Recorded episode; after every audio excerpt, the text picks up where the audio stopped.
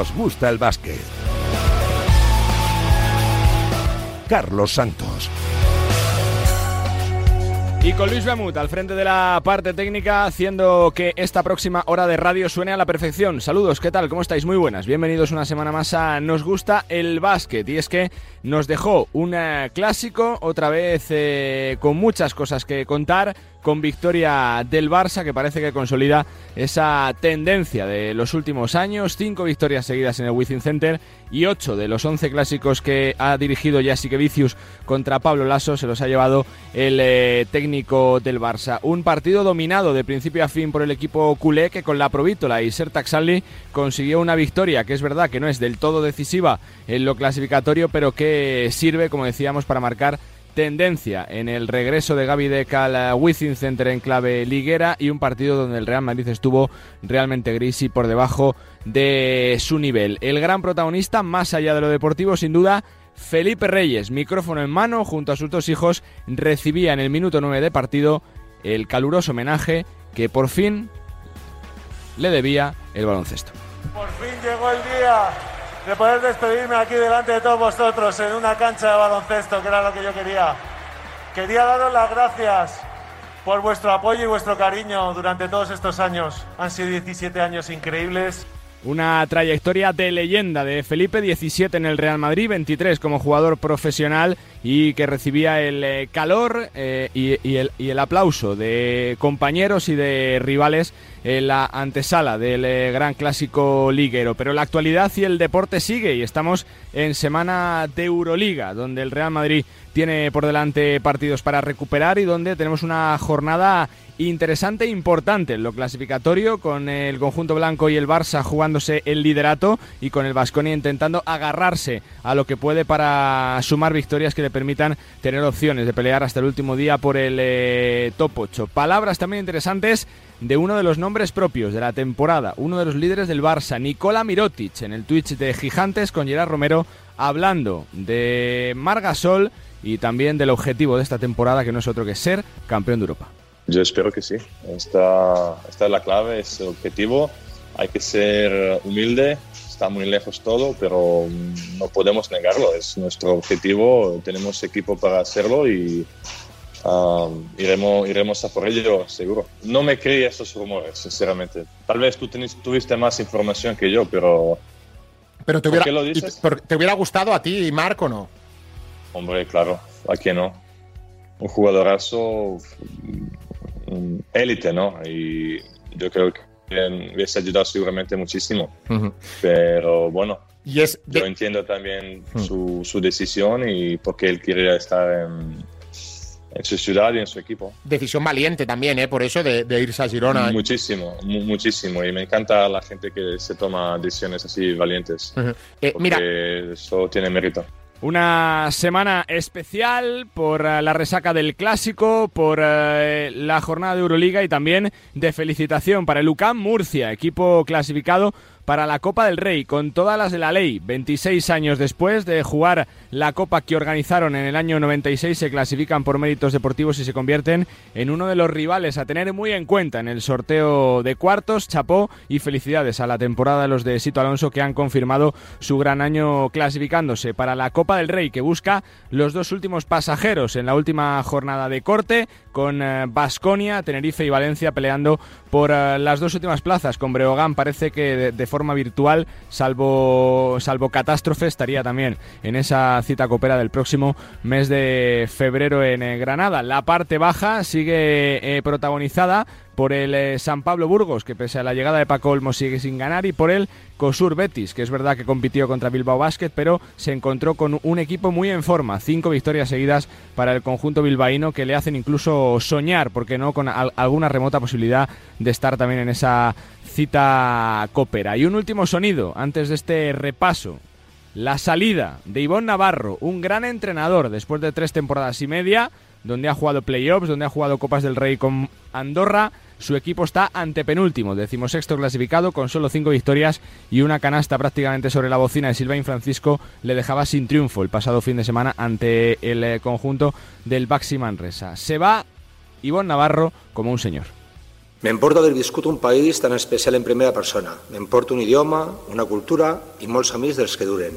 Ara toca apartar-se, estar al costat de l'equip i donar los suport des de fora de la pista están centrados en ello que... Me llevo un eh, país, una cultura que he conocido, eh, colegas eh, que quedan eh, para siempre y queda estar eh, eh, de lado en el club para apoyar desde fuera. Las eh, palabras en la despedida de Ivón Navarro como técnico del Moraván Andorra asume el cargo su segundo, David Eudal, un hombre vinculado al baloncesto de Andorra y también un hombre de la casa que lleva también muchos años en el club del Principado. En una semana donde se habla también y mucho de movimientos y de fichajes. Siguen a vueltas con la configuración de la plantilla en Burgos después de Paco Olmos y también con el fichaje importante de Unicaja con eh, Devin Williams, eh, pivot con experiencia en la Eurocup, que viene para sumar y mucho al equipo de Katsikaris, que no termina de coger eh, regularidad. En la NBA, de nuevo exhibiciones de Luka Doncic, de Nikola Jokic, marcando el camino que siguen dirigiendo los Suns, los Warriors, los Grizzlies en el oeste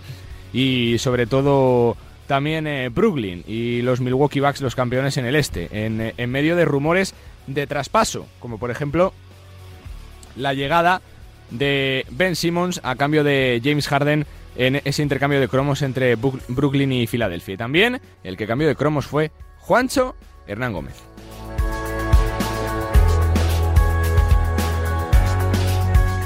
Presentaciones hechas con eh, Luis Beamuta al frente de los mandos técnicos. Enseguida estamos en Murcia felicitando a un eh, equipo clasificado para la Copa del Rey. También tenemos cita con el capitán de Burgos. Hay mucho que preguntarle a Víctor Benite y con Lude Joacanson, con uno de los hombres propios de la temporada en clave bilbaína. Cinco victorias seguidas y por supuesto también el mejor análisis del clásico. Bienvenidos una semana más a Nos Gusta el Básquet.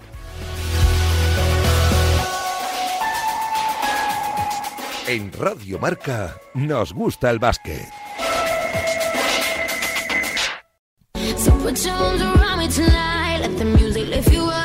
Bueno, pues eh, toca felicitar en este Nos gusta el básquet a, a, un equipo que lo está haciendo a la perfección esta temporada. Era cuestión de tiempo que llegara después de muchos días sin jugar.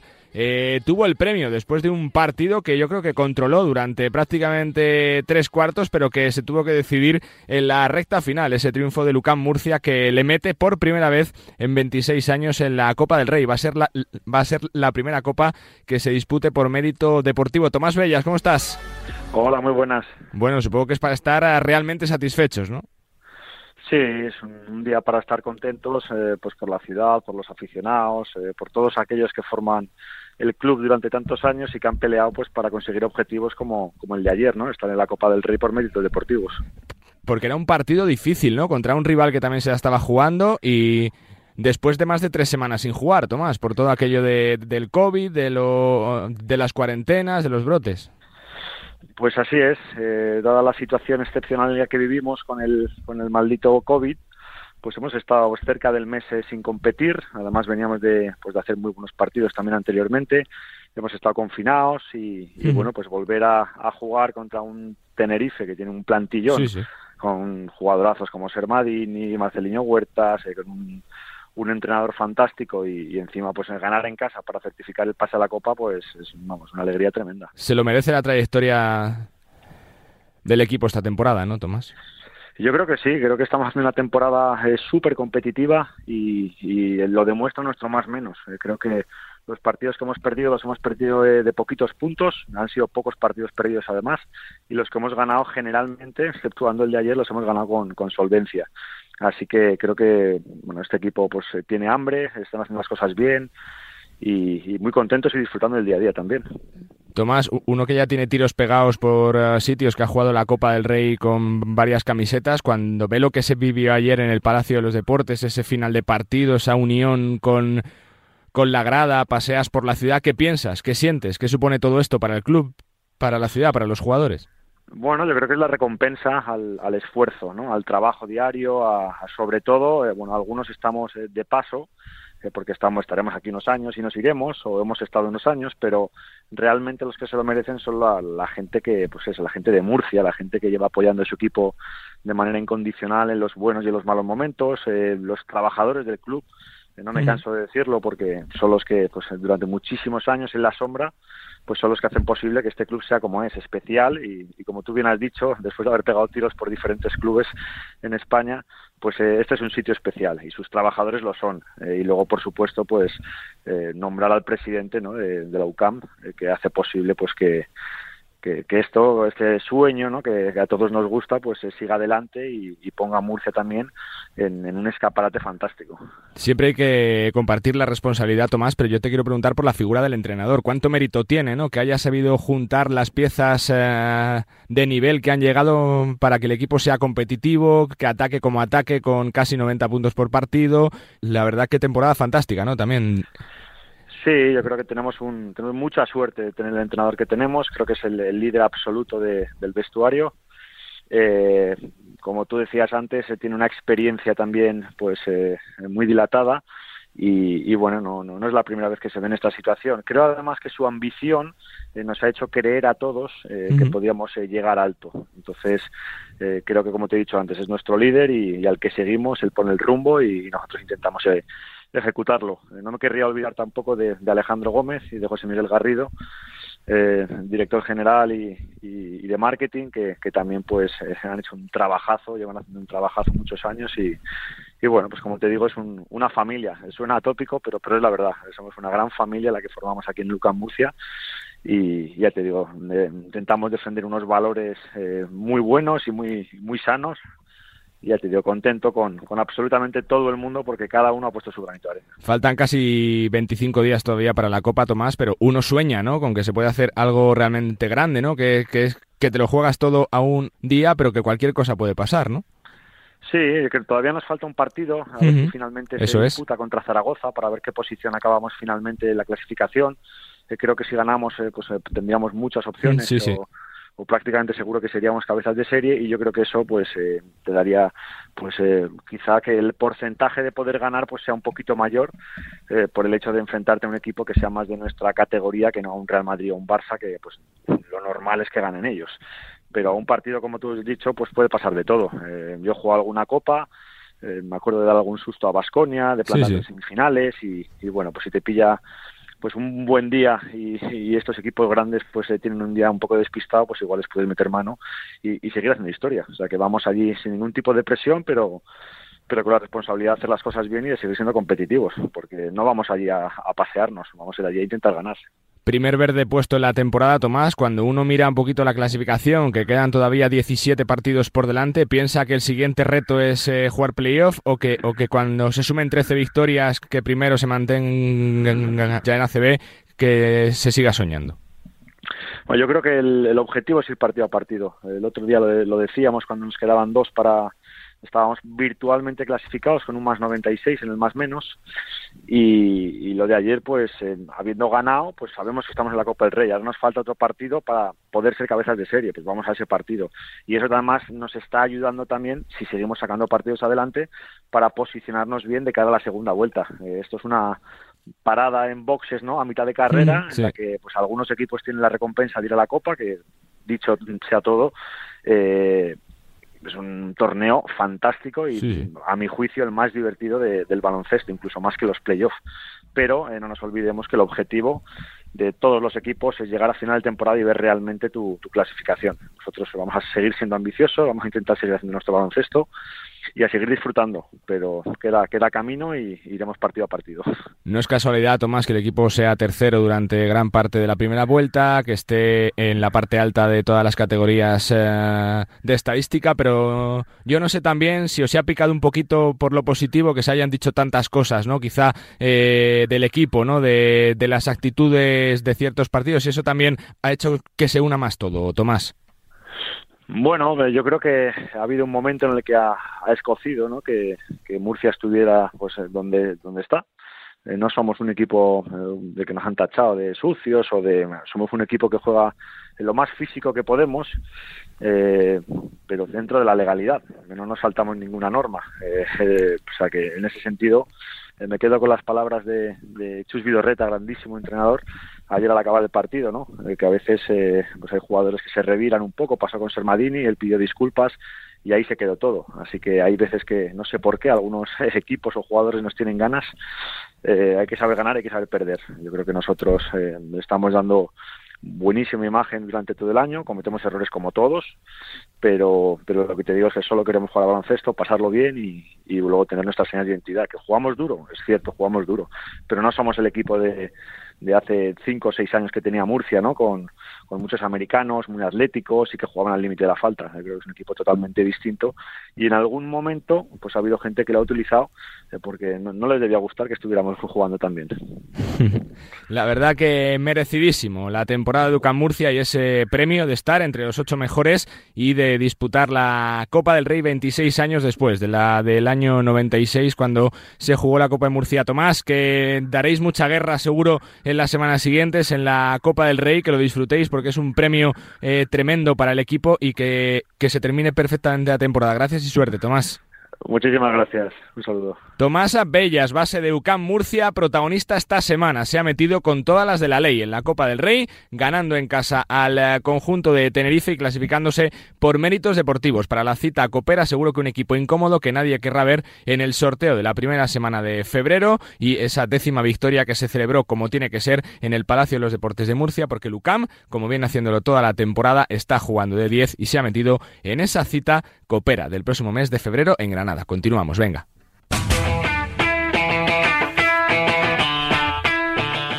Bueno, pues tiempo para analizar y mucho lo que está pasando en el mundo del baloncesto, lógicamente centrado en esa resaca del eh, clásico del pasado fin de semana en el Wizzing Center que dejó victoria para el Barça, que se coloca a una victoria del Real Madrid al frente del ACB, todavía con eh, dos partidos pendientes eh, por el COVID y que dejó la sensación de que tiene tomada la medida el equipo de Vicios al de Pablo Lasso, con cinco victorias seguidas en el eh, Center y con ocho de los once clásicos eh, disputados entre Lasso y Vicius que han ido del lado del lituano, que además consigue la segunda victoria seguida esta temporada después del primer clásico de Euroliga. El próximo 11 de febrero vuelven a verse las caras y quién sabe si el día 20 en esa final de la Copa del Rey de Granada. Para analizar todo lo que pasó en el clásico tengo a tres pizarras de lujo. Saludo primero al compañero de OK Diario, Paco Rabadán. Paco, ¿qué tal?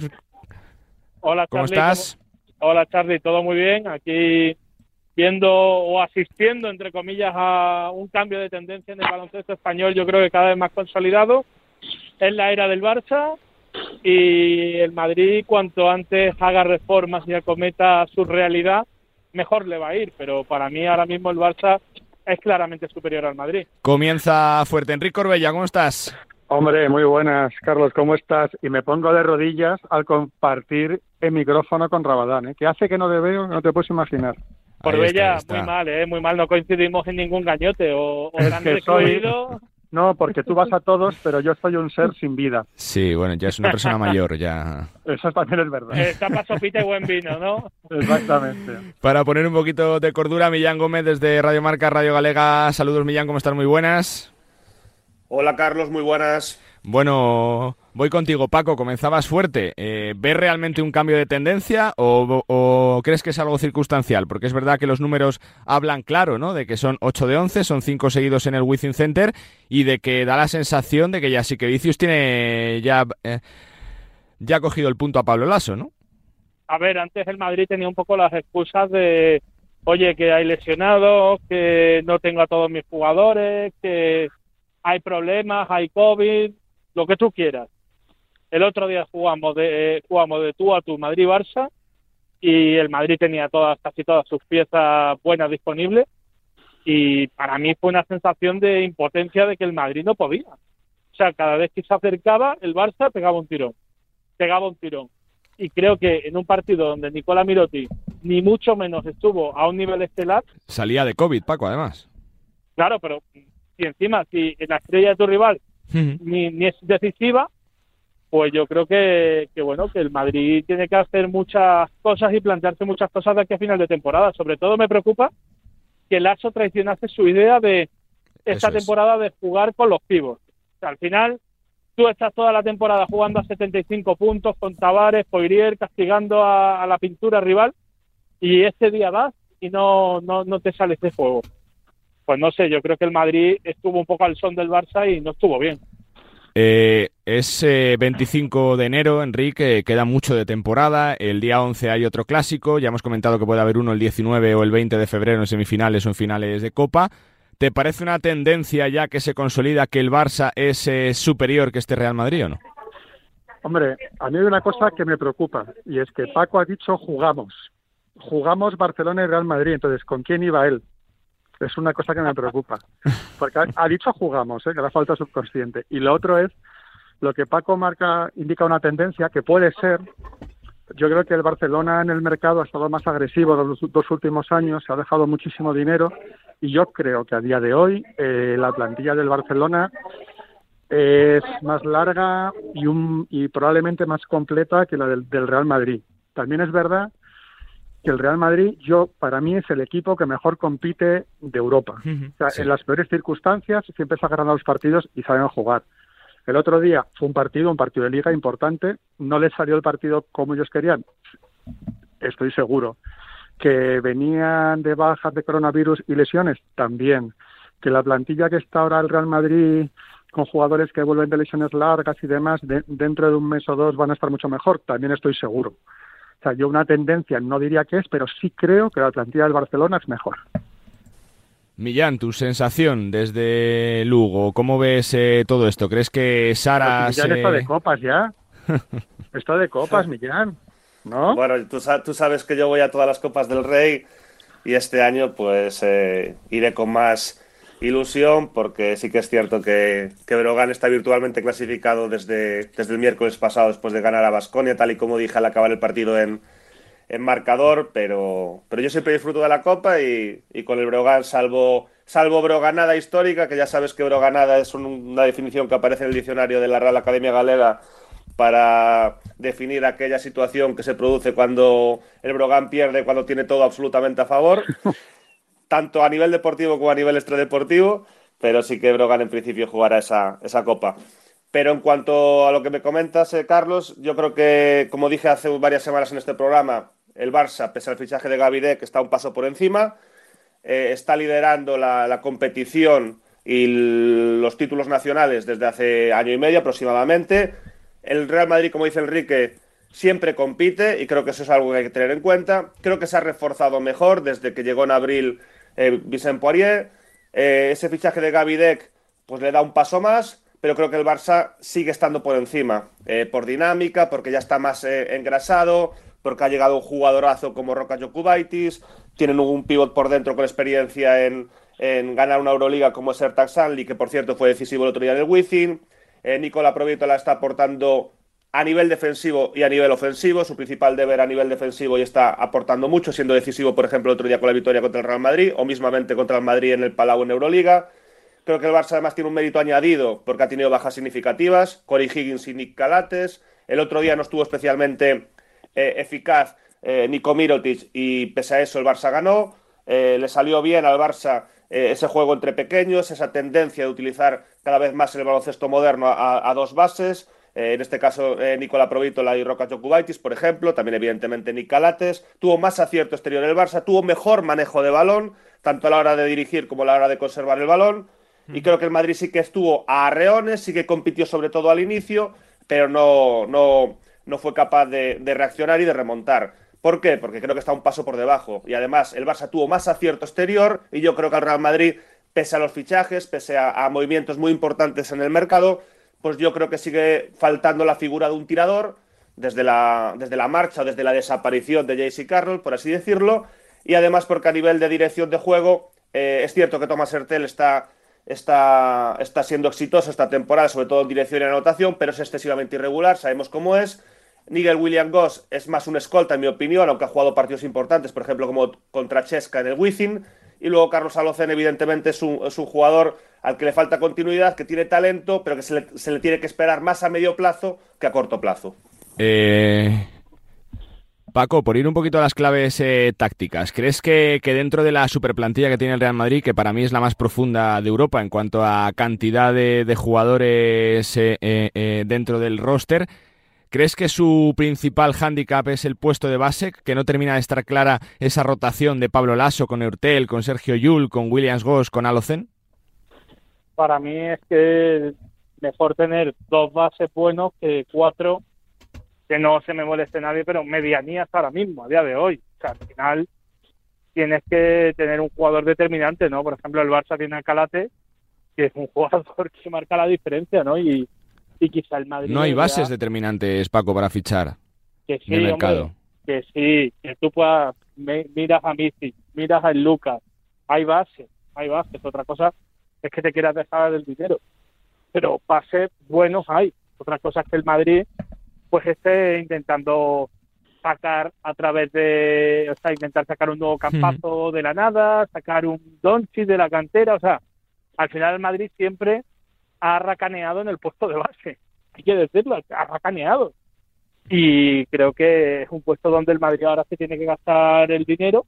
Es verdad que Lasso, entrenando a buenos bases, quizás sea el mejor entrenador del mundo, o sea, Lasso sacando partido a los bases, es una máquina, pero es que claro, es que está rodeado de medianías y que si me dices que William Goss, porque William Goss podría ser un base de la Basketball Champions League.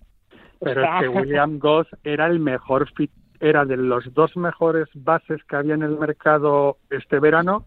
Uno de los dos era William Goss. Otra cosa es que no se había adaptado al Real Madrid, pero es que era un fichaje que era este, era de los dos de los dos bases americanos a fichar en Europa este verano, uno era uno era William Goss. Otra cosa es que no se haya adaptado todavía al nivel. Pero Enrique, yo creo que el problema más es un poco la rotación, ¿no? Que tiene el entrenador, que tampoco confía mucho en esa rotación que tiene, ¿no? Que un día prueba con William Goss, después te juega Locen, te desaparece tres partidos, eh, vemos a Sergio Yul jugando dos cuartos completos como el otro día, eh, te sale Urtel de titular pero luego desaparece. Yo creo que más que la calidad de los bases, que yo creo que, que son buenos bases, quizás sea un problema de la rotación, ¿no? de, la conjunción. Eh, pero eso pasa en todos los equipos grandes, que eh, un día juega uno mucho, otro juega otro menos, nosotros no estamos en los entrenamientos, pero por ejemplo yo sí veo que a los Zen le falta un punto de continuidad. Lo que no sé si él se lo gana a los entrenamientos o no, que seguro que sí. O si mm. Pablo Lasso hay aspectos que quiere que mejore. Pero vamos, se nos olvida lo más importante del debate, que es el bigote de la provítola. Eso es, sin duda. O sea, eso Oye, se, lo dijo, se, lo dijo, hasta el árbitro, ¿eh? No, no. Dijo, vaya bigotito, ¿eh? No, por ejemplo, es, que en lo mismo eso fue el factor determinante del clásico, porque además en el Barça ha habido grandes bigotes. Yo creo que... Los Flares, el de Perico Ansa o el, el mítico Arturo Seara. Que fuera de bromas, Paco Enrique Millán, creo que el rendimiento de la provítola no fue tan malo como se vendió desde Madrid. O sea, creo que, fue un jugador decisivo en los playoffs con el EFES, creo que es un jugador que fue decisivo en el Palau, por ejemplo, contra el Barça, que cuando tenía continuidad demostró que, sabía jugar. Quizá no es un base superestrella como lo era Facundo Campazo, como lo es eh, Calates, como lo era Sergio Rodríguez, pero creo que es un base que, tiene ganas, que, que sabe que es su opción y que se ha agarrado mucho a ese proyecto del Barça, ¿no? Sí, sin duda, porque es un jugador que maneja muy bien los tiempos, que sabe temporizar, que tiene mucha calidad, que tiene acierto exterior, que al Madrid, en el Madrid le faltó evidentemente continuidad, pero por ejemplo jugó eh, un gran partido eh, en la temporada pasada contra, contra F, recuerdo el, quinto partido con 17 puntos, por ejemplo, fue importante también en el último partido de clasificación, el, día de la marcha de Gavidec eh, contra, contra, contra Fenerbahce en Estambul. Eh, para clasificarse para cuartos. Yo creo que, en primavera eh, fue sus, fueron sus mejores meses en el Real Madrid después de dos temporadas. Apenas había tenido incidencia, apenas había tenido participación en el primer año. Estaba sentenciado ya. Ahí estaba sí, por eso, por eso digo, por eso digo. Él, apenas tuvo intervención en, el primer año y, un tercio de temporada de, estancia en el Madrid. Él está dos años, pues el primer año y primer tercio de segunda temporada, mientras estuvo el Facu Campazo pues eh, apenas, tuvo, apenas tuvo protagonismo. Es cierto que el Madrid yo creo que jugó un poco a la hora de ficharlo, sabiendo que era íntimo amigo de Facu Campazo, sabía que no iba a haber problemas ahí en cuanto a roles, y, de hecho se, presumía que se iba a marchar en el verano de 2020 y se quedó finalmente porque el Facu tardó unos meses en marcharse a la NBA. Y entonces, eh, porque de hecho, en principio, incluso lo comentó la Provítola en alguna entrevista, estaba muy encarrilada su marcha para Tinaicos. Eh, como dice Enrique, yo creo que estaba sentenciado, estaba absolutamente decidido, pero aún así eh, creo que a nivel profesional, a nivel personal, dejó buen recuerdo en el, Real Madrid. De hecho, se ve en las imágenes con, con, jugadores rivales o mismamente con el abrazo eh, afectuoso con Juan Carlos Sánchez en la Supercopa de, Tenerife. Es un jugador interesante, un jugador seguramente no de primer nivel superélite dentro de Europa, pero un jugador, por supuesto, trascendental a nivel, a nivel FIBA, a nivel Euroliga, y además porque es un jugador al que Saras le está tratando con especial cariño, le dio más minutos y más confianza durante la lesión de Nick Calates y la Provítola, lo, lo, aprovechó. Me queda un tema del clásico y cambio de tercio para hablar un poquito de la liga, de las cuentas de la Copa del Descenso. Enrique, ¿crees que va a ser un Real Madrid muy diferente el que veamos en los próximos clásicos? ¿Que va a cambiar su forma de jugar, va a cambiar su filosofía, va a cambiar su rotación o no? Seguro. El, Real Madrid se adapta, se adapta siempre a sus circunstancias. Y es lo que decía antes, el Real Madrid compite y si para competir tiene que jugar un día con Tavares y poner juntos en pista muchos minutos y cargar el juego interior, él lo hará. Si ese día hace falta que Jul de esos espacios de calidad, él lo hará, porque el Madrid siempre compite y se adapta a las circunstancias, que es uno de los grandes méritos que tiene Pablo Lasso. Y a un partido, el Madrid, aun con bajas y con lesiones, está ahí. Y aunque el Barça, para mí, insisto, tiene mejor plantilla, en un Barça Madrid puede pasar cualquier cosa, y más con este Madrid, que creo que va a ir poquito a poquito para arriba. Bien, es cierto, Paco, que el, que el partido decisivo por el título se lo llevó el Real Madrid, con remontada incluida en la Supercopa, eh, haciendo un poquito de básquet ficción de cara a ese duelo del 11 de febrero, que quizá pueda dejar más cartas sobre la mesa y, a, los duelos que pueden venir, sobre todo e, esa posible semifinal o final de Copa. ¿Ves unos eh, duelos muy diferentes a un Barça muy, eh, con más colmillo todavía y a un Real Madrid cambiado con respecto a estos últimos clásicos o no? Bueno, yo creo que estamos abocados en la final de Copa, desgraciadamente, un Madrid-Barça, ¿no? Como el que dice, porque es lo que el pueblo no quiere, querría alguna sorpresa, pero a mí me da que, salvo que el cuadro se acabe. ¿Pero tú crees que el pueblo no quiere esa final? Seguramente seguramente el pueblo sí lo quiere, pero lo, Por eso digo. Es, que una cosa es el pueblo y otra son los aficionados al baloncesto, son cosas diferentes. Claro, pero lo que, yo, lo, que yo quiero decir es que quizá el pueblo lo que necesite sea eh, reengancharse un poco a esta CB en el sentido de decir, oye, hay una tercera vía, porque yo ahora mismo no veo a Vasconia como tercera vía, a, a Valencia Vázquez tampoco, o sea, creo que todos los rivales están lejísimos de Madrid y Barça y salvo que el cuadro los quiera enfrentar en cuartos y semifinales, estamos mm, abocados a lo que hay, ¿no? Y para mí es verdad que el Madrid está ganando los partidos importantes contra el Barça, pero yo creo que si se enfrentaran en Copa en la final, esta vez me parece que el Aso tendría que hacer un milagro para ganar. ¿Tu sensación, Millán? Pues que, a un partido, el Madrid en una hipotética semifinal o final de Copa del Rey, pues sería perfectamente competitivo. Yo creo que tanto Pablo Lasso como Sara se dejaron ciertos registros tácticos para utilizar en, venideros partidos. Ese partido que comentas, Carlos, de, Euroliga en el Wizzing, pero muy especialmente la Copa del Rey, que creo que es un momento fundamental. Es un puerto de categoría especial dentro de lo que es la limetría de, la etapa eh, competitiva de una temporada. Eh, también puede haber movimientos en los dos equipos. Evidentemente no tengo información, pero el, mercado del baloncesto está, está abierto y más con esa prolongación del, cierre de mercado e, Euroliga. Creo que hoy día eh, veo, veo difícil que, otros equipos pues eh, compitan contra el Madrid y contra el Barça. Es cierto que el Juventud está a grandísimo nivel, que el Manresa está a grandísimo nivel, pero no parece que hoy día sean especialmente competitivos. Valencia todavía competitivos respecto a, a Madrid-Barça, quiero decir por supuesto que son muy competitivos. No veo a Valencia, primero que Valencia tiene que todavía certificar eh, su clasificación para la Copa del Rey, aunque está, aunque está muy cerca, solo con, ganando uno de los dos partidos pues se meterá en la Copa. Creo que para mí la plantilla de Valencia Basket con respecto a la temporada pasada o anteriores es ligeramente inferior. Es cierto que estamos muy acostumbrados a esas finales de Madrid-Barça, pero también hay que decir que sobre todo por parte del Madrid, que llega que se ha, jugado las, todas las finales de Copa del Rey desde 2013, que perdió precisamente contra el Barça en Vitoria en cuartos de final. Pero, por ejemplo, hace dos años llegó Unicaja a la final, en 2017 eh, llegó Valencia, en 2016 llegó Gran Canaria. Todo apunta a una final Madrid-Barça, pero creo que puede haber eh, sorpresas. Y también estoy de acuerdo eh, con lo que creo que quiere decir Paco, que también desde un punto de vista del baloncesto, desde un punto de vista del espectáculo, quizás vendría bien, si es cierto, una final donde no, donde no, que no sea Madrid o Barça, o incluso que no estén ninguno de, ninguno de los dos, por el, por las otras aficiones y por, y por incentivar, incentivar a equipos, eh, por así decirlo, más secundarios.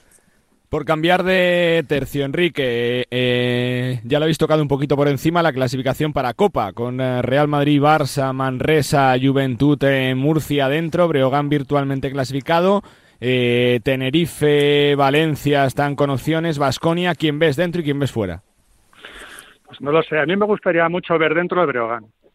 Me gustaría ver mucho un recién ascendido, que las circunstancias que han pasado con Paco Olmos, mi mujer es de Lugo, entonces es un factor determinante también. No, pero ahora hablando en serio, me, haría mucha ilusión ver al Breogán.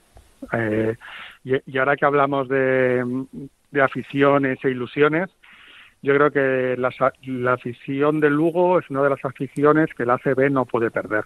Es de las más fieles que hay y me haría mucha ilusión ver al Breogán. Es al que más ilusión me haría, la verdad. Paco. Bueno, yo creo que, vamos, tengo ganas de, ver sobre todo el desempeño en Copa del Rey que pueda tener Manresa y, UCAM Murcia, ¿no? que creo que han sido... Cuidadito para cuartos esos dos equipos, ¿eh, Paco? Cuidadito. Por eso, es que creo que han sido los dos equipos que mejor han jugado al baloncesto de los no Madrid o Barça esta temporada, especialmente Manresa. Yo creo que, Pedro está haciendo un trabajo impresionante. Y, y cuidadito, y cuidadito lo que tú dices. A ver, y luego ver en Copa estoy que estoy con Enrique en que todos con la con la historia que ha pasado en Río Breogán con Paco Olmo saliendo eh, aquellas crónicas eh, en las esquelas del del Burgos. Bueno bueno eso fue impresionante. Es que, eso fue... somos somos de Musa somos de y somos de Breogán está clarísimo. Tu sensación Millán. Pues que tengo muchas ganas de de, disfrutar de la Copa del Rey como voy todos los años, y más si está en este caso eh, mi equipo, eh, yo como lucense y broganista, pues el Brogan, que está virtualmente clasificado. Es una fiesta del baloncesto y, creo que tiene un mérito terrible porque además Brogan es el único recién ascendido. Creo que ascendió la temporada pasada en la que yo creo que es eh, el ascenso más complicado de la historia porque solo había una plaza. Además el Brogan ascendió en Granada y volverá a Granada, aunque creo que por el, por, desde el punto de vista del aforo Granada no es un pabellón lógico para una Copa del Rey, tiene que ser un pabellón mucho más grande porque es la competición más bonita que hay en el deporte español. Pero la ciudad es maravillosa. Sí, no, no, sí. Las copas en Granada, están muy bien, sí, Millán, hazme caso. no, no, yo Millán, te digo una cosa, lo mismo solían que Vasconia se podía quedar fuera y dijeron, va, pues lo metemos en un pabellón pequeño. Bueno, pero... sí, pero pero claro, el Bues Arena tiene 15 Bueno, creo que hay que sacar un poquito ese circuito siempre ya cansino, ¿no? De, de Málaga, de Vitoria, de Madrid. Es que, lo que ocurre es que, según los datos oficiales de la web del Granada hace unos años, el pabellón de Granada tiene poquito menos de 7.400 espectadores. Por tanto, estamos hablando de un 45-40% menos que, perdón, eh, un 55-60% menos del, del, aforo que tiene el Bues Arena. Pero igualmente, evidentemente, Granada, si yo tengo familia en Granada y soy íntimo amigo del capitán del Granada Club de Fútbol, o sea que estoy encantado de ir a Granada, donde iba a decir...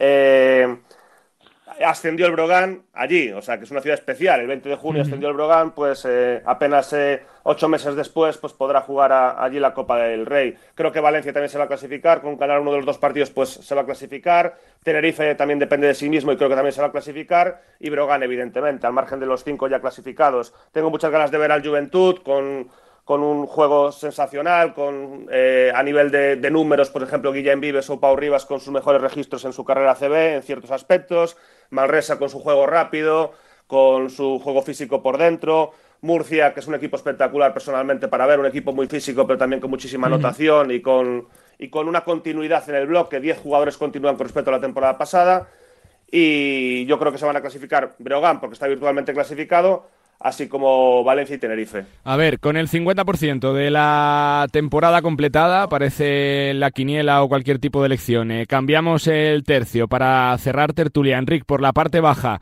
eh, seis victorias Monbús, eh, seis victorias Zaragoza, cinco fue Labrada, cinco Andorra y cerrando la tabla, cuatro sorprendente San Pablo Burgos y tres Betis. ¿Tiene que preocuparse la gente de Burgos, de Andorra, por ejemplo, con que se puede perder la categoría o no?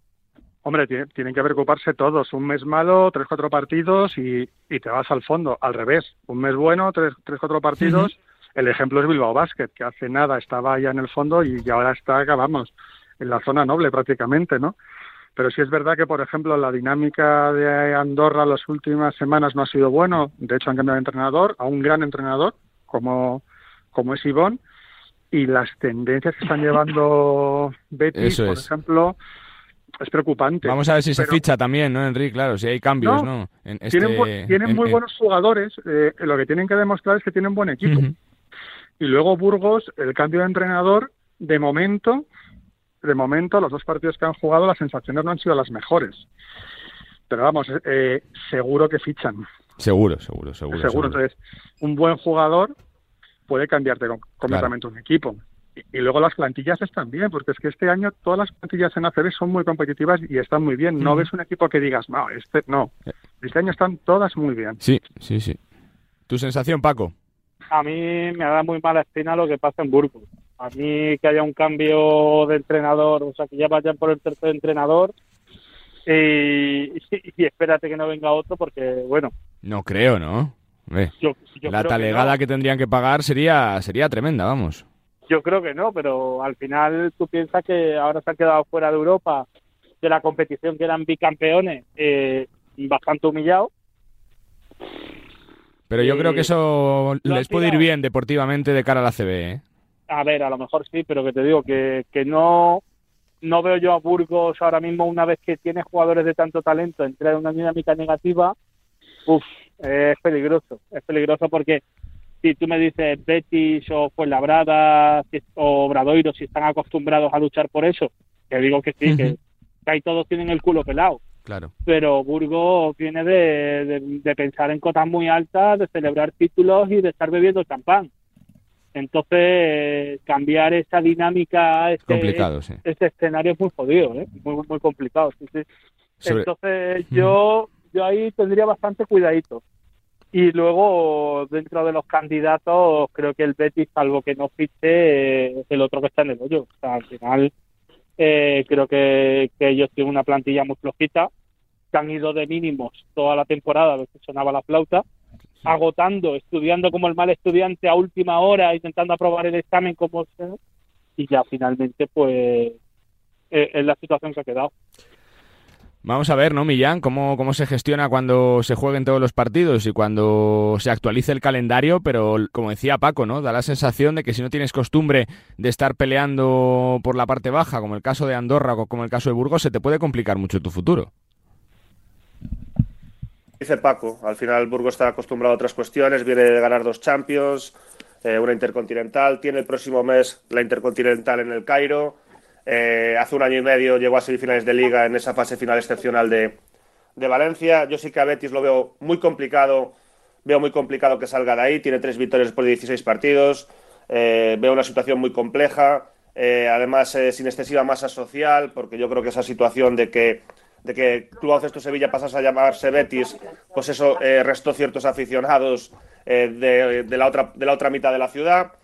Yo creo que Burgos sí que se va a salvar, va a fichar, tiene una afición detrás, pero es, es, difícil encontrar otro segundo equipo que, descienda. Eh, Andorra tiene para mí un equipazo, siento mucho la marcha de un entrenador magnífico como Simón Navarro.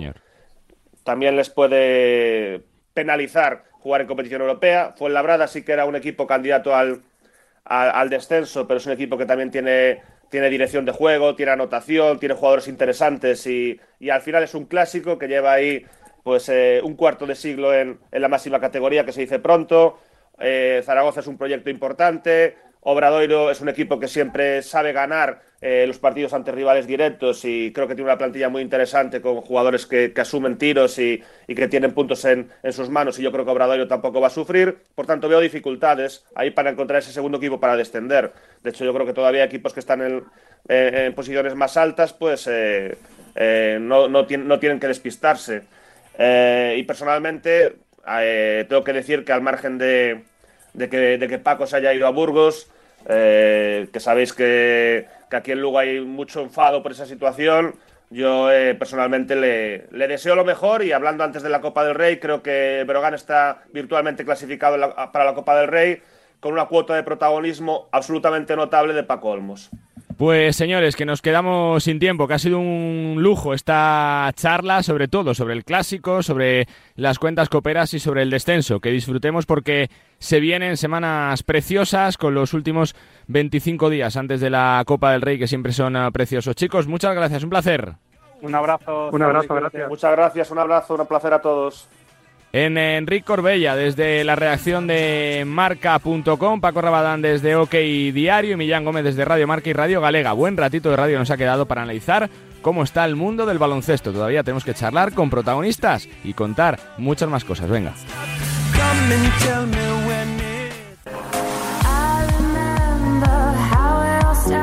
Bueno, pues tenemos que darle hueco también, eh, por supuesto, de forma merecida a uno de los equipos que, está jugando de mejor forma en lo que viene siendo la CB en los últimos eh, meses. Cinco victorias consecutivas no se consiguen por casualidad, pese a que el equipo ha estado prácticamente 30 días parado por brotes eh, propios y por brotes de los equipos eh, contrarios de COVID. Es el Surne Bilbao Basket y uno de sus líderes es Lude Joacanson. Hola Lude, ¿cómo estás? Buenas tardes. Hola, buenas. Estoy bien, estoy bien. Bueno, supongo que contentos y satisfechos, ¿no? Son cinco partidos seguidos, es el trabajo que se está haciendo realmente bien. Sí, eh, como dices, muy contentos con, bueno, con, la, con la racha que, que llevamos. Eh, yo creo que, bueno, hemos estado trabajando bien todo el año, pero sobre todo ahora al final que, que muy bien, eh, que por eso ganamos los partidos. Eh, porque tiene que ser difícil, ¿no? Cuando te enfrentas a un encuentro después de 30 días sin jugar, pero fíjate, ¿no? Con remontada incluida en eh, Sevilla, con una segunda parte brutal, demostrando que el equipo lo que ha ganado sobre todo es en carácter, ¿no? En fuerza mental. Eh, sí, eh, lo que dices de 30 días, bueno, es, es como dentro de lo, lo, normal ahora, pasa, pasa a muchos equipos y tienes que, bueno, siempre, siempre estar preparado por si juegas o no juegas. Y lo de carácter, sí, estoy de acuerdo. Sobre todo, bueno, hemos mejorado mucho en defensa. Es lo que es lo que ha hecho que estamos ganando, porque en ataque creo que hemos estado bien todo el año. Y jugando tu mejor baloncesto, ¿no, Lude? Siendo uno de los líderes del equipo. Pues sí, eh, me gusta me gusta mi rol, rol aquí en Bilbao mucho. Eh, estoy con confianza y, bueno, ojalá pueda seguir jugando así te ha sacado Alex Mumbrú, ¿no? Todo el jugo que tenías como jugador te ha dado galones, responsabilidad y uno se te ve que disfruta sobre la pista, ¿no, Lude? Sí, eh, bueno, como jugador es, muy importante sentir la confianza del entrenador y lo estoy sintiendo. Y bueno, también alternando las posiciones de uno y dos, que, que me gusta y me siento sobre todo cómodo y con confianza y así es más, más fácil. Eh, Lude, te pregunto por el eh, colectivo dentro del vestuario, ahora que se dice que quedan tres victorias para la salvación, que si hubiera sido el parón un poquito antes que incluso la Copa podría estar cerca porque son cinco triunfos seguidos, son ocho y sobre todo yo, eh, yo creo que lo importante es que son ya cuatro ¿no? de colchón con la zona baja, Lude. Sí, eh, la verdad que, que no, estamos hablando mucho de eso. Yo, a ver, personalmente eh, pienso un poco de eso, que, bueno, hay, hay unos partidos que podríamos haber ganado y estar ahí luchando por la copa, pero bueno, hay que estar muy contentos de donde estamos ahora e intentar, bueno, seguir así. Luego, luego veremos. Eh, no creo que hay que hablar de, ni de descenso, de playoffs, no sé. Hay que pensar en el próximo partido y, y ya está que la racha no pare, ¿no? Que continúe, que, el estado del equipo es el mejor y que, y que si se puede jugar ya mañana, se juega otra vez, ¿no, Lude? sí, pues sí, sobre todo ahora con lo de, no sé, nunca, nunca sabes lo que puede pasar. A lo mejor cogemos todo el equipo COVID otra vez y tenemos que estar parados. Hay que usar este buen momento que donde estamos e intentar, bueno, seguir, seguir ganando. Em, te pregunto por el eh, baloncesto sueco, que hemos visto que ha subido bastante ¿no? en los últimos años, como buena parte de la selección eh, eh, de Suecia juega en la CB, con jugadores ya de sobra reconocidos. También contribuís ¿no? que el baloncesto crezca en vuestro país, Lude. Sí, ha crecido mucho y no sé, me siento también muy, muy, muy orgulloso de eso, de que cada vez que vamos a, a jugar las ventanas, que vienen 10, 11 mil personas a vernos, es algo, algo increíble, eh, que esto no, no, pasaba antes y que tenemos muchos, muchos buenos jugadores, como dices, en ACB o también muchos jóvenes que, que seguro que serán, serán buenos, así que, bueno, muy contento con el baloncesto sueco ahora.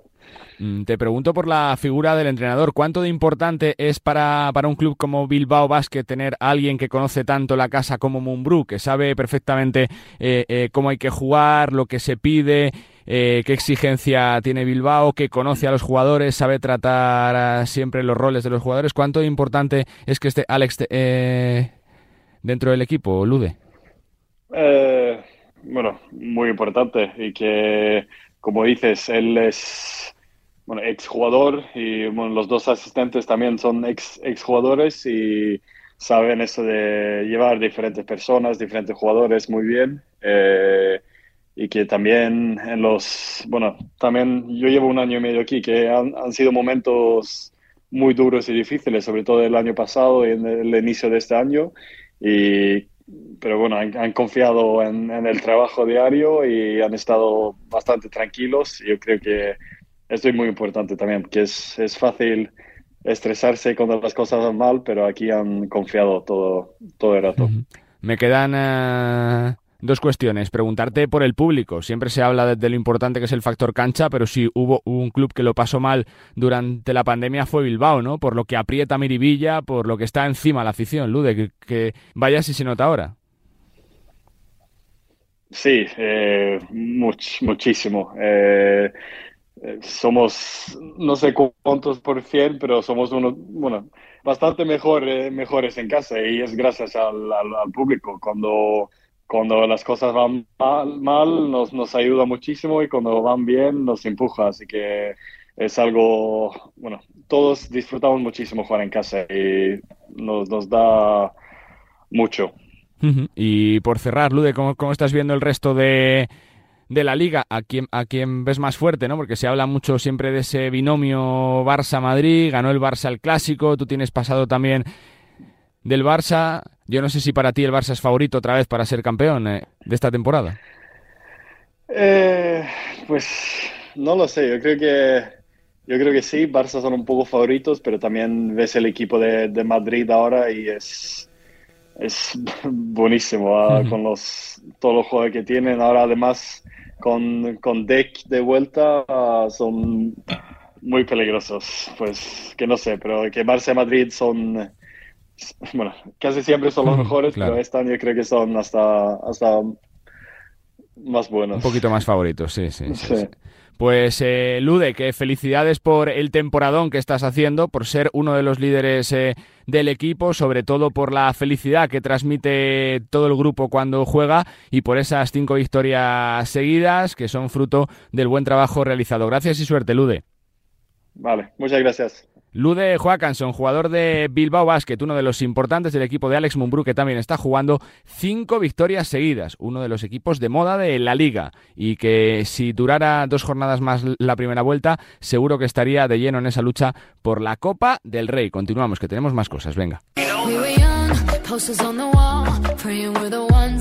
Bueno, pues eh, tenemos que irnos hasta Burgos, hasta una ciudad que respira por y para su equipo de baloncesto, que llena el Coliseum prácticamente todas las semanas, que ha demostrado que sabe mucho de baloncesto y que su equipo juega realmente bien en las últimas temporadas, pero que este año le está costando más por diferentes eh, circunstancias. Es penúltimo clasificado con cuatro victorias, eh, tercer eh, técnico esta temporada con la llegada de Paco Olmos y, y con mucho trabajo por hacer de cara a la segunda vuelta. Doy las gracias por su tiempo a Víctor Benítez, capitán. ¿Cómo estás? Muy buenas.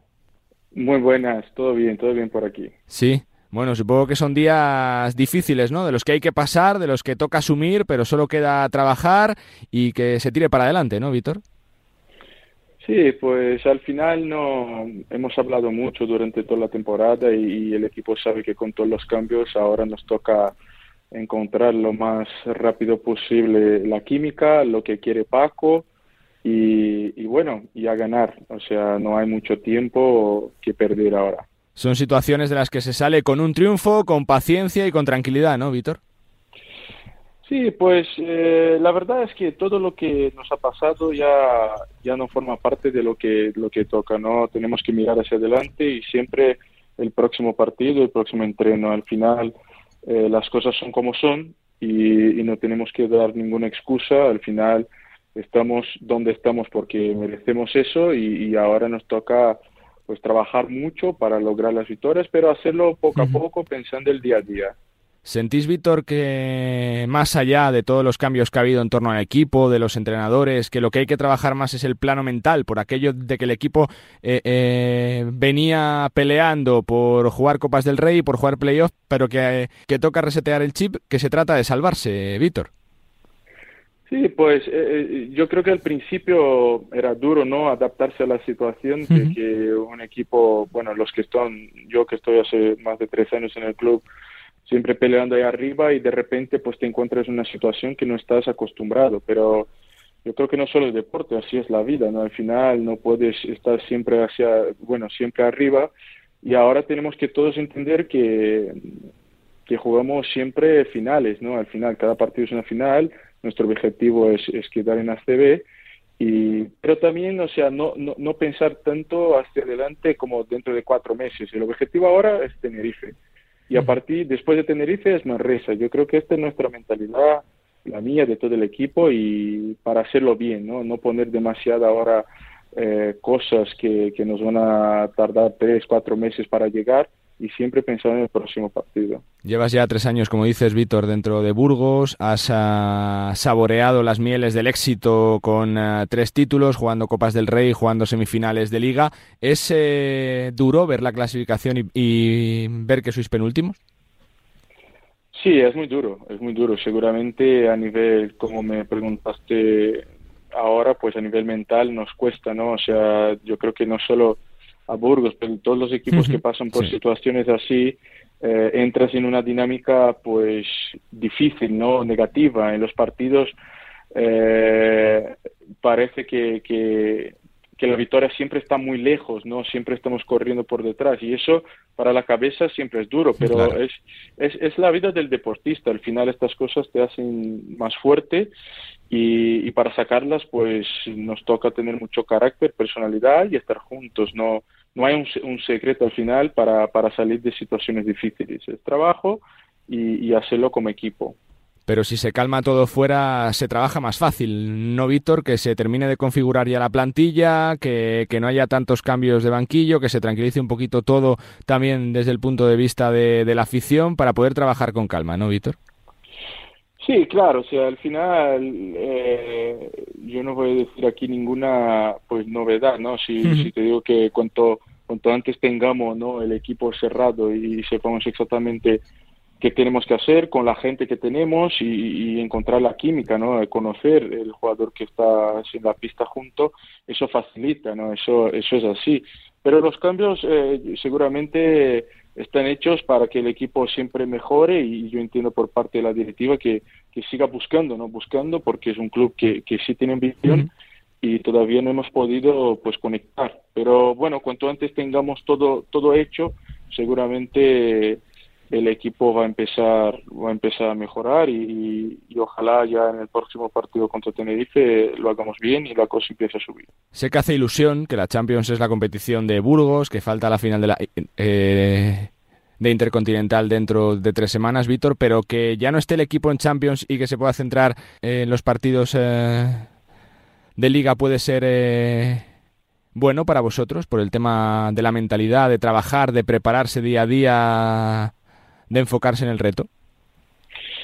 Eh, bueno, eh, yo creo que eh, jugadores tendrán distintas pues maneras de pensar, ¿no? Yo para mí es siempre es siempre duro el hecho de que o sea, nos haya pasado eso de salir tan pronto de la Champions, pero es lo que es. Entonces al final yo yo creo que siempre hay que mirar como os dije antes hacia adelante. Tenemos una competición hay que enfocar solo en, en ACB, los equipos que ya conocemos, sin viajes muy largas y eso también hace con que, con que bueno, estemos tal vez hasta más frescos, ¿no? Para jugar partidos y eso nos puede ayudar. Entonces, mirando de por un lado positivo de todo eso, pues que sí, que enfocar en una competición solo puede, puede ser que nos venga bien ahora mismo lo duro del deporte, ¿no, Víctor? Que parece que no se ha hecho nada en los últimos años cuando se viene de ganar a tres títulos, de ser semifinalistas, de jugar Copas del Rey, ¿no? Parece que, que, con estos cuatro meses de lo que se ha hecho antes eh,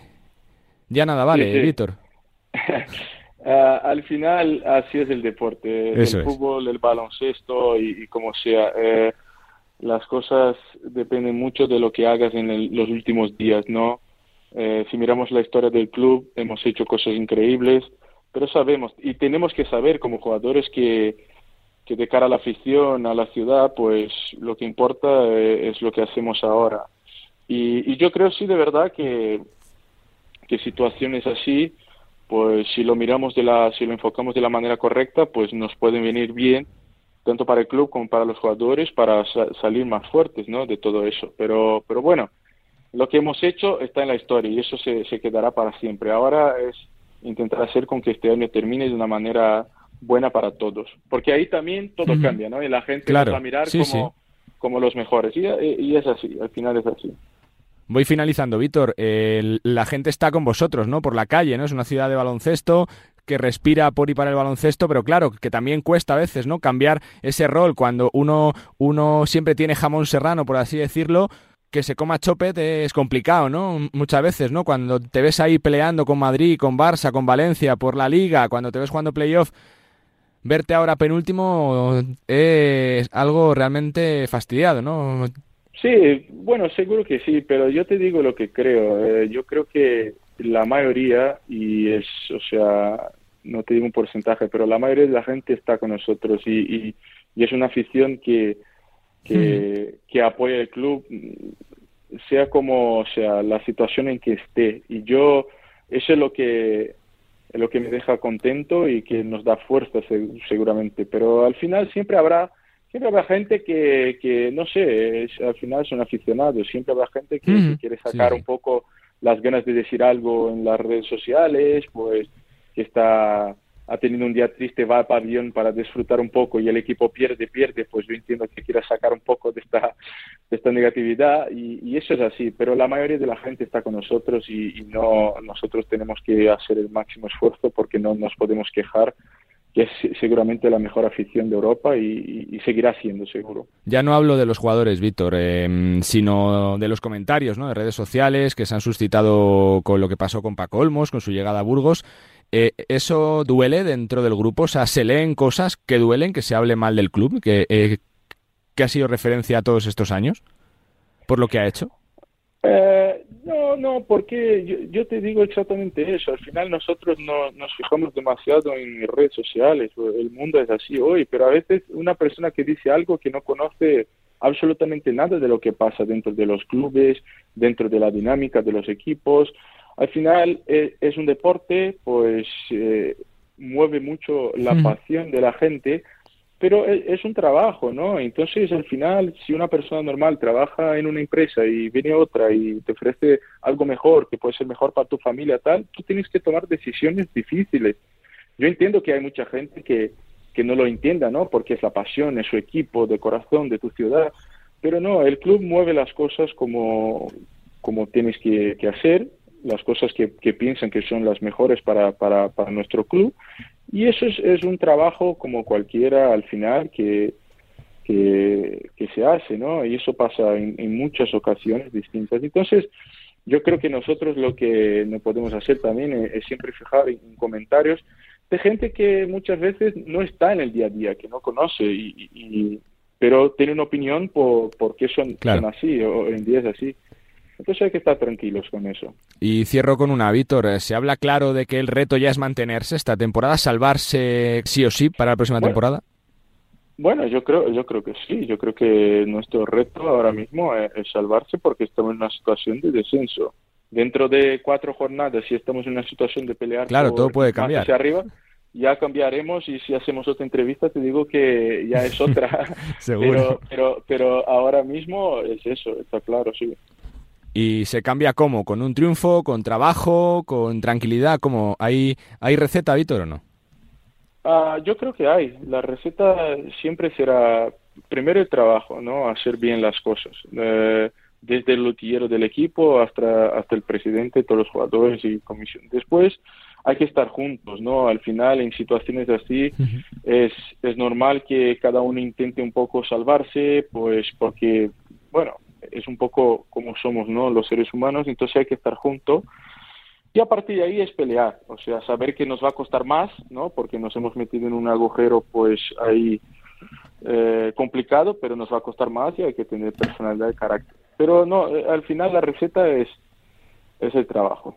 Pues eh, te doy las gracias, eh, Víctor, por tu tiempo, que sé que no es fácil, por la sinceridad y que sois un lujo para el baloncesto español por la afición que tenéis, por cómo se hacen las cosas y que deseamos eh, suerte, que la próxima vez que, charlemos sea porque el equipo está en gran dinámica y que está ya saliendo de la zona baja. Que vaya fenomenal, Víctor. Muchas gracias y suerte.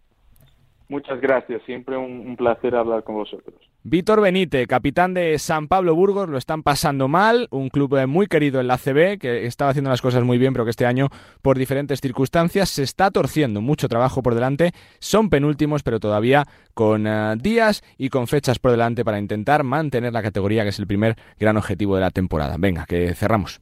Carlos Santos. Nos gusta el básquet. Y antes eh, de irnos, eh, un regalo para los sentidos y para los oídos. Chapó al ACB por eh, hacer este tipo de iniciativas y es colocarle un micrófono al colegiado principal del clásico, a Benjamín Jiménez, que además volvió a pitar un clásico después de dos años con esa grave lesión que tuvo y que a punto estuvo de retirarle del arbitraje. Un lujo conocer el antes, el durante y el pospartido, la charla con los entrenadores, el saludo con los jugadores, las explicaciones de las señalizaciones y cómo se gestiona el arbitraje en un partido de máximo nivel, como es un duelo entre Real Madrid y Barcelona. Así sonó el arbitraje de Benjamín Jiménez en el clásico. Felicidades al ACB por este tipo de iniciativas.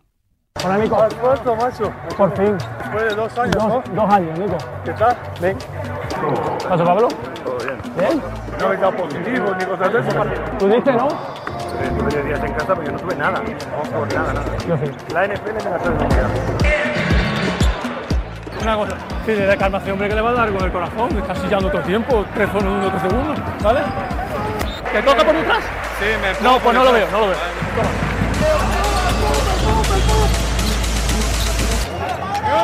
Chicos, esto sigue igual, incluso hasta más limpio, muy bien la falta. Falta de janga. Sí, es el criterio. si pasa en el otro igual. Chicos, ellos están queriendo jugar baloncesto, que no seamos nosotros los que empecemos a pitar porquería. Incluso si hay alguna de duda, dejamos. ¿Vale? ¿Eh? Bien la de que incluso Pablo me dice, está clarísimo. La busca él. Va él. Aquello es muy claro. ¿Eh? Es que aquello es muy claro. Puede ser que sí, pero la busca todo el rato. Cuando sea claro, no me lo digas, dime cuando algo nos equivoquemos. Cuando nos equivoquemos, me lo dices. Yo sí me equivoco, y mucho. Vale, vale, vale, vale. Es tuyo. Vale, vale, vale. conmigo. Ok, estoy hablando yo contigo. Estoy hablando contigo. Yo puedo bajarme pantalones si me da la gana y tú tienes que decidir, ¿no? ¿Cómo? Pablo Pero, no pero- puede pero lo que yo no quiero que te enfrentes con él. ¿Por qué me está hablando a mí? No está hablando Estoy contigo. hablando más con Vale, vale, perfecto, pero no te enfrentes. Si tienes que decir algo, me dices no peleamos nosotros. ¿Vale? No me vas a hablar de él. Yo no he hablado de él. No, pero me estás hablando a mí. De él. Yo no, yo le digo. Tú me estabas hablando a mí de él, de que No, estaba protestando dos veces. llevan dos faltas. No, me estaba diciendo que estaba protestando, que estaba protestando, que estaba protestando, o algo de eso me estaba No, no, no, yo lo único que he dicho es que ellos llevan dos faltas y protestan esta falta, no he dicho nada de él. No, Ah, pues entonces, pues entonces, nunca he dicho pues yo nada entonces de si él. es así, me he equivocado. Nunca he dicho vale, vale, vale, vale, vale. Pues que Nunca digo nada de escúchame, escúchame, escúchame. Pero lo único que quiero, porque le he parado que no, que no hable contigo, que él no hable contigo tampoco. Me parece la leche que protestan cuando llevan dos faltas. Ha movido los dos pies, Nico. Pinta, mueve los dos pies. Pinta y anda con los dos lados. Venga, los dos lados. Él no va a ningún sitio. Pero o sea, coge una ventaja muy grande. Hace dos pasos para el lado. El ritmo de partido lo tenemos marcado. Ahora lo que tenemos que estar es atentos para cuando si suben de ahí, cortarlo. Ese bigote, Nico. ¿Qué? Para cambiar, ¿no? Igual que yo me quité la barba al principio. No digo que no ha sido falta. Creo que ellos también, macho, Pero si es que no hay nada, Nico. Si es que no puede ser. Estáis fallando, estáis fallando todos los tiros liberados. ¡Challenge! ¡Challenge! Vale, ahí abajo. Ponme la cámara del frente. Bueno, antideportiva, ¿no? ¿Ves por detrás? Es por, viene por detrás antideportiva. Esa, aquí, dale. ¿Eh, sí? Sí. Pablo, el banquillo, ¿no? está todo el tiempo de pie. Y ahora los segundos entrenadores. Acabó. Llevamos todo el partido de puta madre. Para romperlo, ¿vale?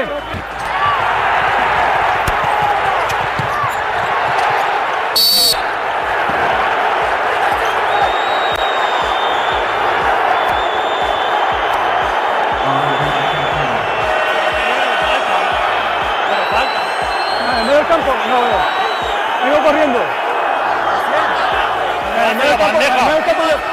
Para, para, para, para, que pare, que no me chille.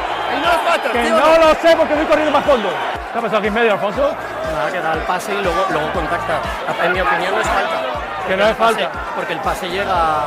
O sea, es verdad que hay un. Bueno, hay ventaja, desventaja que valga Alfonso en ese momento del partido. Bueno, vale, pues Vale. seguramente. Si me decís eso, me habré equivocado yo. Es que- ya, no pasa nada. Y con eh, el sonido de Benjamín Jiménez ponemos el cierre. A este nos gusta el básquet en el que hemos tocado todos los palos. La clasificación Coopera Ducam Murcia, la lucha por eh, la zona alta con eh, la resurrección de Bilbao Basket, cinco victorias seguidas y el mal momento de un club al que tenemos todos mucho cariño como es San Pablo Burgos en boca de su capitán de Víctor eh, Benite. Una semana chula con eh, duelos de Euroliga, con recuperación de aplazados y donde el calendario poco a poco se va ajustando con eh, partidos de liga para intentar definir cuanto antes los 17 primeros partidos de la jornada regular, que entramos en la cuenta atrás para la Copa. Quedan eh, poco menos de 25 días para la primera gran cita del año en el mundo del baloncesto que por supuesto contamos como se merece en eh, Radio Marca. Que ha sido un placer acompañaros una semana más aquí en Nos Gusta el Básquet. Sigue pendiente de la radio, te vamos a contar todo lo que pase en el mundo de la canasta. Nosotros nos escuchamos la semana que viene. Adiós.